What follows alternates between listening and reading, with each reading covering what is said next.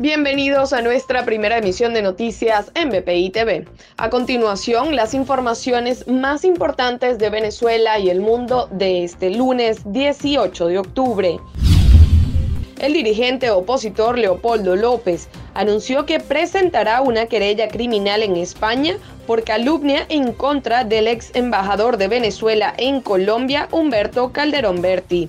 López enfatizó que él y otras personas han sido víctimas de las mentiras de Calderón Berti. El Instituto Nacional de Aeronáutica Civil prorrogó por 30 días más las restricciones de vuelos internacionales, cumpliendo órdenes del gobierno de Nicolás Maduro.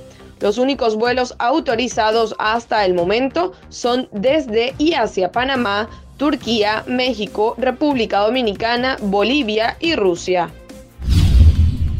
Irán y Venezuela anunciaron un plan de cooperación estratégica de 20 años durante una visita del ministro de Exteriores venezolano Félix Plasencia en la ciudad de Teherán, quien además señaló que este plan puede ser con toda seguridad un instrumento contundente para construir la relación profunda entre ambos países.